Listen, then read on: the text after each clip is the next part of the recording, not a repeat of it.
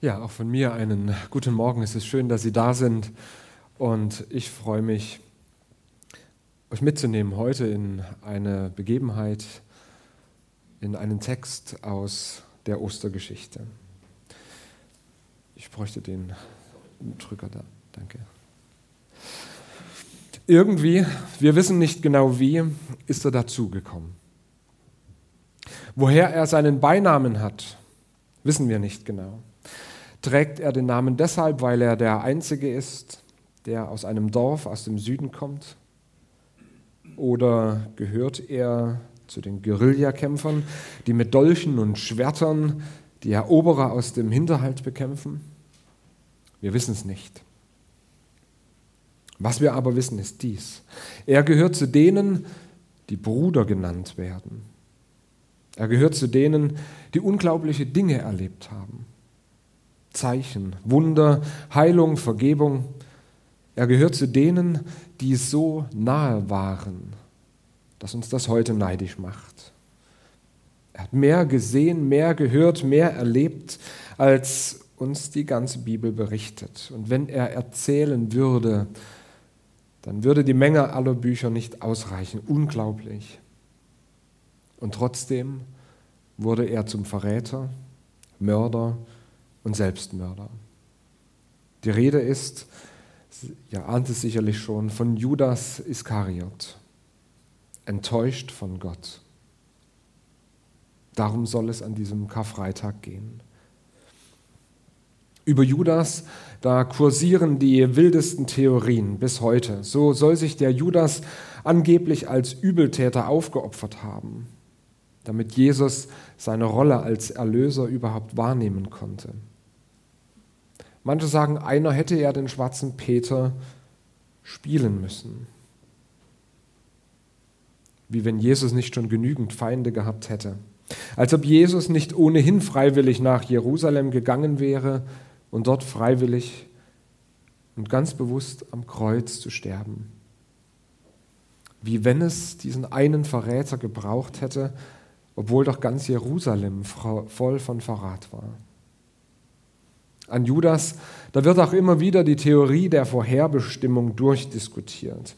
Judas hätte gar nicht die Wahl gehabt, anders zu handeln. Denn das sei von Gott so vorherbestimmt gewesen. Gott bestimmt halt die einen zum Leben und die anderen zum Tod. Auch das ist spekulativ. Es hätte so viele Möglichkeiten gegeben, auszusteigen, umzukehren. Niemand kann behaupten, dass die Chance nicht da gewesen wäre, bis zum letzten Augenblick.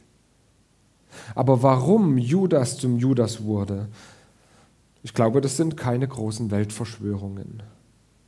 Im Gegenteil. Ich glaube, sie sind ganz erschreckend banal und menschlich. Jeder von uns könnte Judas sein. Unser Thema heute an Karfreitag, enttäuscht von Gott, Judas und ich. Ein erster Gedanke dazu, enttäuscht, wie wir glauben. Wisst ihr, jeder und jede von uns hat seine eigene Geschichte mit Jesus. Auch Judas hatte seine Geschichte mit Jesus. Die Vorgeschichte von Judas kennen wir nicht. Sein Beiname Iskariot stammt entweder von einem Dorf Kariot ab, ein Dorf in Juda, dann wäre Judas der einzige Jünger gewesen, der nicht aus Galiläa kam. Oder aber sein Name ist eine politische Bezeichnung, nämlich Sikarier, ein Zelot, ein sogenannter Dolchträger, der hinterrücks römische Soldaten und Würdenträger im Vorbeigehen erdolchte. Aus was für Gründen auch immer. Irgendwann stößt Judas zu den übrigen Jüngern dazu. Jesus wählt Judas ganz bewusst aus, obwohl er das Potenzial des Verräters hat. Und er das auch erkannt hat. Und Jesus wählt auch andere aus, die ihn später verraten werden. Petrus zum Beispiel, der ihn verleugnet. Wie auch immer, Judas wird ein Jünger von Jesus. Er folgt ihm nach, er hört sein Reden, er sieht sein Handeln, er erlebt die Wunder, er erlebt die dunklen und hellen Stunden. Und ich entdecke, bei uns ist das nicht anders. Manche folgen Jesus nach, weil Jesus ihnen in tiefster Not begegnet ist.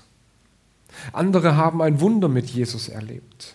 Wiederum andere sind dabei, weil Jesus ihnen Halt gibt, Sicherheit gibt, Hoffnung gibt. Und manche sind Teil der Gemeinde, besuchen Gottesdienst, naja, weil es eben halt dazugehört. Aber alle bringen ihre eigene Geschichte, alle bringen ihre eigenen Erwartungen mit. Und wenn man jetzt fragen würden, wer ist denn Jesus für dich? Wenn ihr ins Gespräch kommt, wer ist Jesus für dich? Dann würden die, manchen, die Antworten an manchen Orten ganz unterschiedlich ausfallen und an manchen ganz ähnlich. Und noch unterschiedlicher wird es wahrscheinlich werden, wenn man fragt, was erwarte ich denn eigentlich von Jesus? Was erwarte ich von Jesus? Die zwölf Jünger und mit ihnen auch Judas, die haben auch ganz unterschiedliche Erwartungen an ihn. Die Jünger haben wohl gemeinsam, dass sie in Jesus eine außergewöhnliche Person erkennen. Dass er vielleicht sogar der lang ersehnte Messias, der Erlöser, der Retter Israels sein könnte. Und würde man sie fragen, wie genau dieser Messias erkennbar und wird und wie dieser Messias wirken soll, dann würden die Antworten ganz unterschiedlich sein. Und auch Judas Iskariot hat seine eigenen Vorstellungen, was von Jesus zu erwarten ist. Genau so hat Jesus ihn erwählt. Und dann kommen die drei gemeinsamen Jahre der Jüngerschaft. Blinde werden sehen, Lahme gehen, Gebundene werden frei, Taube hören, die großen Zeichen des Messias. Sein Reich kommt. Unglaublich. Die Jünger erleben das hautnah mit. Wenn da nicht immer diese irritierenden und verstörenden Momente wären. Die Bergpredigt, wow, die Bergpredigt, wunderbar. Aber so kann man doch kein neues Königreich aufbauen. Was Jesus da sagt, das hat doch nichts mit politischem Realismus zu tun. Feindesliebe. Linke Wange auch noch hinhalten. Womöglich noch einen Römer umarmen. Und dann die Begegnung in Samarien bei den Erzvätern, den Pseudojuden mit ihrem Jakobskult. Ausgerechnet bei den Heiden predigt Jesus. Noch schlimmer. Er hockt sich zu den Überläufern, den Zöllnern, die für die Römer arbeiten Jesus lässt sich von Huren die Füße waschen und er spricht auf frischer Tat ertappte Ehebrecherinnen frei. Und stattdessen, dass er sich mit einer der großen religiösen Parteien verbündet, predigt er die bei jeder Gelegenheit den Bach runter. Es ist für den Judas und wie auch wohl alle anderen auch ein Wechselbad der Gefühle. Und immer wieder denkt er, Jesus, klar, Klar, Jesus, aber doch nicht so. Kennen wir das vielleicht auch? Der Punkt, wo wir denken, ich will den Weg mit Gott gehen. Aber andererseits, so doch nicht. Da werden plötzlich unsere Erwartungen über den Haufen geworfen, in Frage gestellt. Und da merke ich plötzlich, eigentlich ist das Eis des Glaubens, auf dem ich stehe, ziemlich dünn. Und warum genau will ich als Christ leben? Was passiert denn mit meinem Glauben, wenn ich merke, mein Bild von Jesus hat mich, hat wohl doch sehr, sehr viel mit mir selbst zu tun? Möchte ich einem Jesus nach meinem Bild? Will ich, dass er meine Wünsche erfüllt? oder ich seine. Wisst ihr auch heute, niemand ist vor Enttäuschungen geschützt. Wir alle sitzen wie der Judas im selben Boot. Aber wir haben alle eine Wahl. Ein zweiter Gedanke, das Einfallstor. Ich möchte einmal Petrus und Judas vergleichen. Diese beiden, die stehen sich nämlich viel näher, als man denkt. Beide Judas und auch Petrus haben das Potenzial, Helden oder Verräter zu werden. Und beide haben ihre Einfallstore, wo die Versuchung übermächtig werden kann. Beide werden von Satan versucht. Und beide, Judas und auch Petrus, stellen sich Jesus mit ihren Absichten in den Weg. Und beide fallen. Petrus will verhindern, dass Jesus nach Jerusalem geht. Wir lesen in Matthäus 16, Seit der Zeit fing Jesus an, seinen Jüngern zu zeigen, wie er nach Jerusalem gehen und viel leiden müsse, von den Ältesten und hohen Priestern und Schriftgelehrten und getötet werden und am dritten Tage auferstehen. Und Petrus nahm ihn beiseite und fuhr ihn an und sprach, Gott bewahre dich, Herr, das widerfahre dir nur nicht. Aber er wandte sich um und sprach zu Petrus, Geh weg von mir, Satan. Du bist mir ein Ärgernis, denn du meinst nicht, was göttlich ist, sondern was menschlich ist. Wow. Das ist eine klare Ansage von Jesus an Petrus. Über Jesus und Judas im letzten Abendmahl lesen wir, und Jesus nahm den Bissen, tauchte ihn ein und gab ihn Judas, dem Sohn des Simon Iskariot. Und als er den Bissen nahm, fuhr der Satan in ihn. Da sprach Jesus zu ihm, was du tust, das tue bald. Als Judas nun den Bissen genommen hatte, ging er alsbald hinaus. Und es war Nacht. Sowohl Petrus wie auch Judas werden von Jesus mit der Wahrheit konfrontiert. Zum einen mit der Wahrheit über sich selbst. Zum anderen, dass der Satan sie versucht. So sagt Jesus, der Satan hat begehrt, euch zu sieben wie den Weizen. Beide, Petrus und Judas, haben ihre Einfallstore für den Bösen. Beide werden fallen. Aber nur einer wird Buße tun und umkehren. Petrus. Das Einfallstor bei Petrus sind Menschenfurcht und Machtträume. Bei Judas ist es das Geld. Als einziger erhält Judas von Jesus eine ganz offizielle Aufgabe innerhalb des Jüngerkreises, die Verwaltung der gemeinsamen Kasse. Wie viel in der Kasse drin ist, das wissen wir nicht, aber offensichtlich spricht es sich bei den Jüngern schnell herum, dass dieser Kassierer offenbar nicht die ideale Wahl ist. Wir lesen zum Beispiel in Johannes 12, dann nahm Maria ein Pfund Salböl von unverfälschter, kostbarer Nade und salbte die Füße Jesu und trocknete mit ihrem Haar seine Füße. Da sprach Judas Iskariot, warum ist dieses Öl nicht für 300 Silbergroschen verkauft worden und den Armen gegeben? Das sagte er aber nicht, weil er nach den Armen fragte, sondern er war ein Dieb, denn er hatte den Geldbeutel und nahm an sich, was gegeben war. Es kommt nicht von ungefähr, dass Jesus zu seinen Jüngern sagt, niemand kann zwei Herren dienen. Entweder er wird den einen hassen und den anderen lieben, oder er wird an dem einen hängen und den anderen verachten. Ihr könnt nicht Gott dienen und den Mammon. Judas hat das von Jesus gehört. Er hört auch das Gleichnis vom Samen im Ackerfeld. Dort sagt Jesus, der von Disteln überwucherte Boden entspricht einem Menschen, der die Botschaft zwar hört, aber die Sorge des Alltags und die Verführung durch den Wohlstand ersticken Gottes Botschaft, sodass keine Frucht wachsen kann. Es gibt noch manche solche Stellen. Geldliebe ist ein wesentlicher Schwachpunkt im Leben vom Judas. Bei ihm das Einfallstor des Bösen. Wir können uns fragen, wo ist mein Einfallstor? Wie heißen die Dinge, auf die ich baue, auf die ich vertraue? Ist es Geld, Bequemlichkeit, Zerstreuung, Macht, Ansehen, Angst vor Menschen? Ist es eine Sucht, eine Lebenslüge? Für Geld hat Judas seinen Herrn zuletzt auch verraten. Und ausgerechnet diesem Mann mit der Schwäche für Geldliebe vertraut Jesus die Kasse an. Warum? Eine schwierige Frage. Und ein dritter Gedanke, wenn Schwäche zur Stärke wird.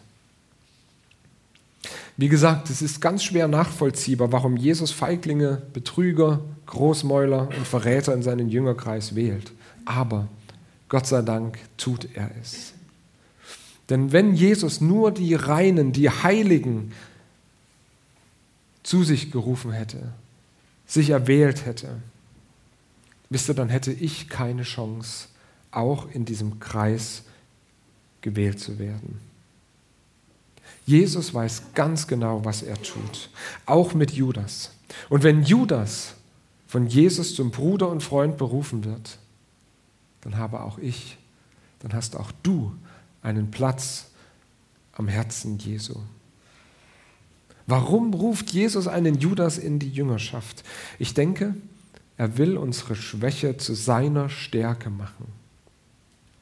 Ein Mensch, der sich seiner Schwäche und Dunkelheit nicht bewusst ist, der baut auf die falsche Stärke.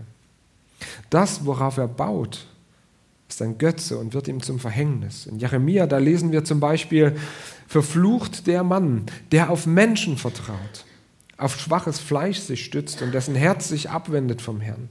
Er ist wie ein kahler Strauch in der Steppe, der nie einen Regen kommen sieht. Er bleibt auf dürrem Wüstenboden im salzigen Land, wo niemand wohnt. Jesus möchte uns vor selbstgemachten Götzen bewahren. Und Jesus hält uns liebevoll den Spiegel der Wahrheit vors Gesicht. Jesus entlarvt unsere trügerische Stärke. Und wisst ihr, wer noch nie erschrocken über seine eigene Sündhaftigkeit und Dunkelheit war, der hat noch wenig verstanden. Und deshalb warnt uns auch Paulus, deshalb seid vorsichtig. Gerade wer meint, er stehe besonders sicher, muss aufpassen, dass er nicht fällt. Und wisst ihr, Jesus konfrontiert uns mit unserer Schwachheit nicht aus Sadismus, sondern aus Gnade. Die Bibel ist voll von solchen Menschen, die mit ihren sündigen Schwächen konfrontiert werden und nicht bereit sind, demütig zu werden. Ich denke da zum Beispiel an Saul, den ersten König von Israel. Groß, stark, beeindruckend, gut aussehend. Diese Eigenschaften, die öffneten ihm die Tore bei den Menschen. Aber genau deswegen fürchtete er ihre Ablehnung mehr als die Ablehnung von Gott. Und das führte ihn zuletzt zum Selbstmord, so wie auch Judas bei Judas ist irgendwann der Zug abgefahren. Er hat alles gehört, was er hören muss. Er weiß, was er wissen muss. Und Judas entscheidet sich für seinen Weg. Oder wie es eindrücklich heißt, er ging alsbald hinaus und es war Nacht. Diese Freiheit hat jeder. Jesus konfrontiert uns mit unserer Sünde und unserer Schwachheit. Wir haben die Freiheit, mit Trotz oder Umkehr zu reagieren. Wir haben und die Freiheit, unseren Weg konsequent bis zum bitteren Ende zu gehen, nicht zu vergeben, nicht hinzuhören, nicht umzukehren, nicht zu bekennen, nicht Hilfe zu suchen, nicht innezuhalten. Wir folgen unserem Weg konsequent selbst bis zum Ende. Und mit jeder weiteren Entscheidung verhärtet sich unser Herz mehr und mehr. Und am Ende dieser Verhärtung steht der ewige Tod. So wie es im Jakobusbrief zu lesen ist. Die Sünde aber, wenn sie vollendet ist, gebiert den Tod. Das ist der eine Weg, den wir wählen können. So viele Geschichten enden in Not und Verzweiflung, weil Menschen ihre Herzen verhärtet haben den Eltern gegenüber, den Kindern gegenüber, den Vorgesetzten und Angestellten gegenüber, ja sogar Gott gegenüber. So hat Judas gewählt. Eine kleine Klammerbemerkung. Gottes Wille wird sich immer erfüllen. So wie der Regen unaufhaltsam den Berg hinunterfließt ins Meer, wird sich Gottes Willen immer erfüllen. Das ist gegeben. Aber in diesem Geschehen haben wir immer eine persönliche Wahl. Bildlich gesprochen, wir können uns verhalten wie eine Staumauer, die versucht, diesen Willen aufzuhalten.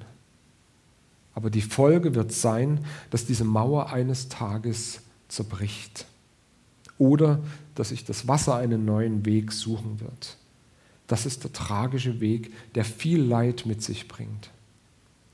Wir können aber auch ein Kanal oder ein Bachbett sein, damit der Wille Gottes sich in dieser Welt verwirklicht. Das ist der gute Weg, der Segen bringt. Staumauer oder Kanal, das ist immer unsere persönliche Entscheidung. Judas hätte anders wählen können. Und wisst ihr, Gottes Weg, Gottes Weg mit Jesus hätte sich trotzdem erfüllt. Es gab genügend Feinde. Aber Judas hat sein Herz verhärtet und zuletzt war es zu spät. Klammer geschlossen. Der andere Weg, den wir wählen können, ist der Weg der Umkehr. Die Ausgangslage ist immer noch dieselbe. Natürlich, ich habe, wie wir alle hier, auch einen Judas in mir drin. Auch mich zieht es oft in eine andere Richtung. Wisst ihr, mir muss niemand erklären, was Sünde bedeutet. Mir ist sehr wohl bewusst, wie tief man fallen kann. Doch anstatt sich und Gott und die Welt das Gegenteil beweisen zu wollen, darf ich an diesen Punkt der fröhlichen Kapitulation kommen. Jesus zu sagen, ich bekomme es nicht hin. So wie du mich haben möchtest, bin ich nicht. Trau mir bloß nicht zu sehr über den Weg, Jesus.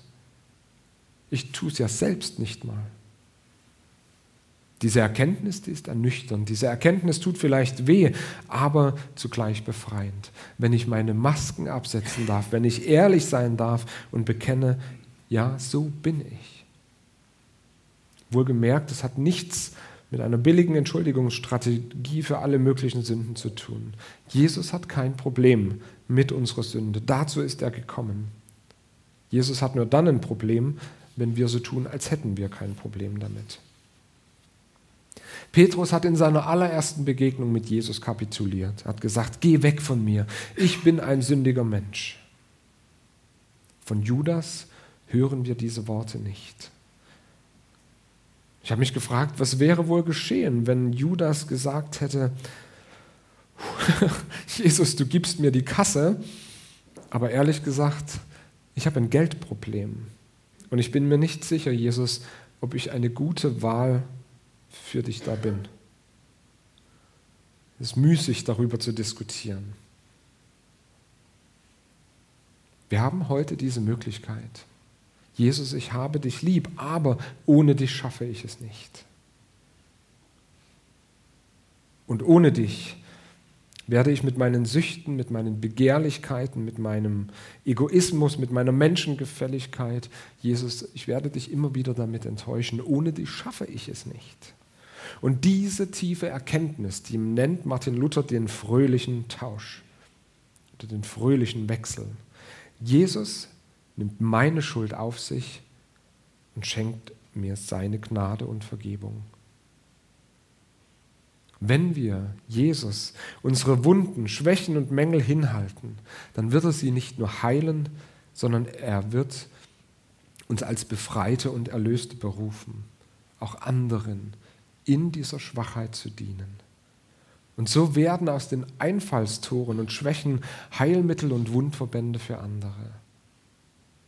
Der Judas in uns wird zum Segen für andere. Und ein letzter Gedanke. Durch seine Wunden sind wir geheilt. Es hat mich von jeher betroffen gemacht und erschüttert, dass Judas sich das Leben genommen hat. Wie tragisch, dass er die letzten Worte von Jesus nicht gehört hat. Vater, vergib ihnen, denn sie wissen nicht, was sie tun. Es ist vollbracht. Mitten in diese furchtbaren Stürme von Lüge, Intrige und Verrat und finsteren Momenten hängt Jesus am Kreuz und betet für uns. Und er spricht eine Generalamnestie für alle Beteiligten aus. Unglaublich. In vollkommener Liebe. Wir haben ihm diese schrecklichen Wunden zugefügt. Der Judas in uns hat Jesus ans Kreuz genagelt. Und selbst wenn es keine Nägel gewesen wären, seine Liebe hätte ihn dort am Kreuz gehalten. Er hat diesen Judas bis zum Schluss an seiner Seite ausgehalten. Er hat das Brot mit ihm geteilt. Er hat den Verräterkuss angenommen und Jesus nannte ihn mein Freund. Es hätte für Judas nicht so enden müssen. Und Gott sei Dank muss es auch für uns nicht so enden. Jesus hat uns längst durchschaut. Und trotzdem lässt er uns nicht los und wartet auf unsere Antwort. Er weiß, was uns schon der Prophet Jesaja über ihn gesagt hat, fürwahr. Er trug unsere Krankheit und lud auf sich unsere Schmerzen. Wir aber hielten ihn für den, der geplagt und von Gott geschlagen und gemartert wäre. Aber er ist um unserer Missetat willen verwundet und um unserer Sünde willen zerschlagen. Die Strafe liegt auf ihm, auf dass wir Frieden hätten.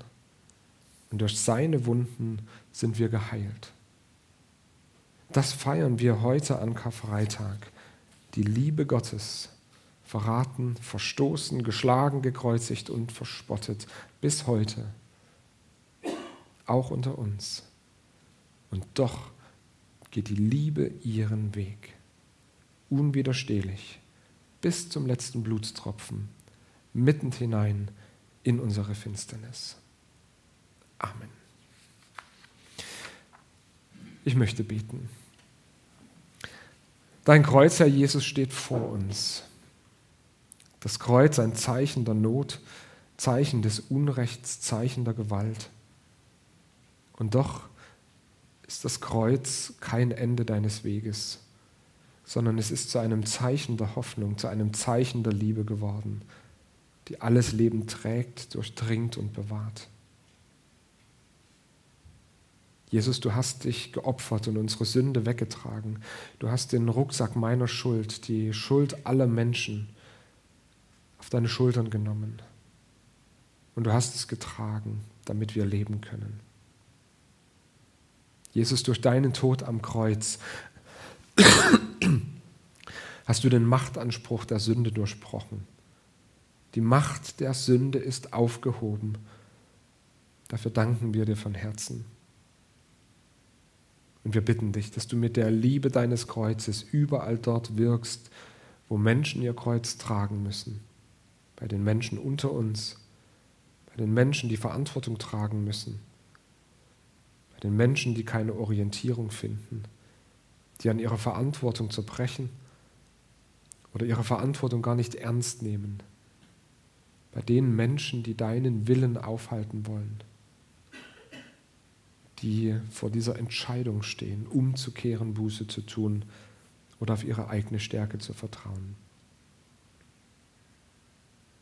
Jesus, vor uns steht dein Kreuz und deine Liebe überwindet Not, Unrecht und Gewalt. Ich bitte dich darum, dass du uns festmachst in dem Vertrauen auf deine Liebe, in dem Glauben, dass du uns liebst. Mach uns stark und mutig, dein Kreuz zu bezeugen, damit auch alle Menschen deine Liebe erfahren und darauf ihre Hoffnung gründen. Amen.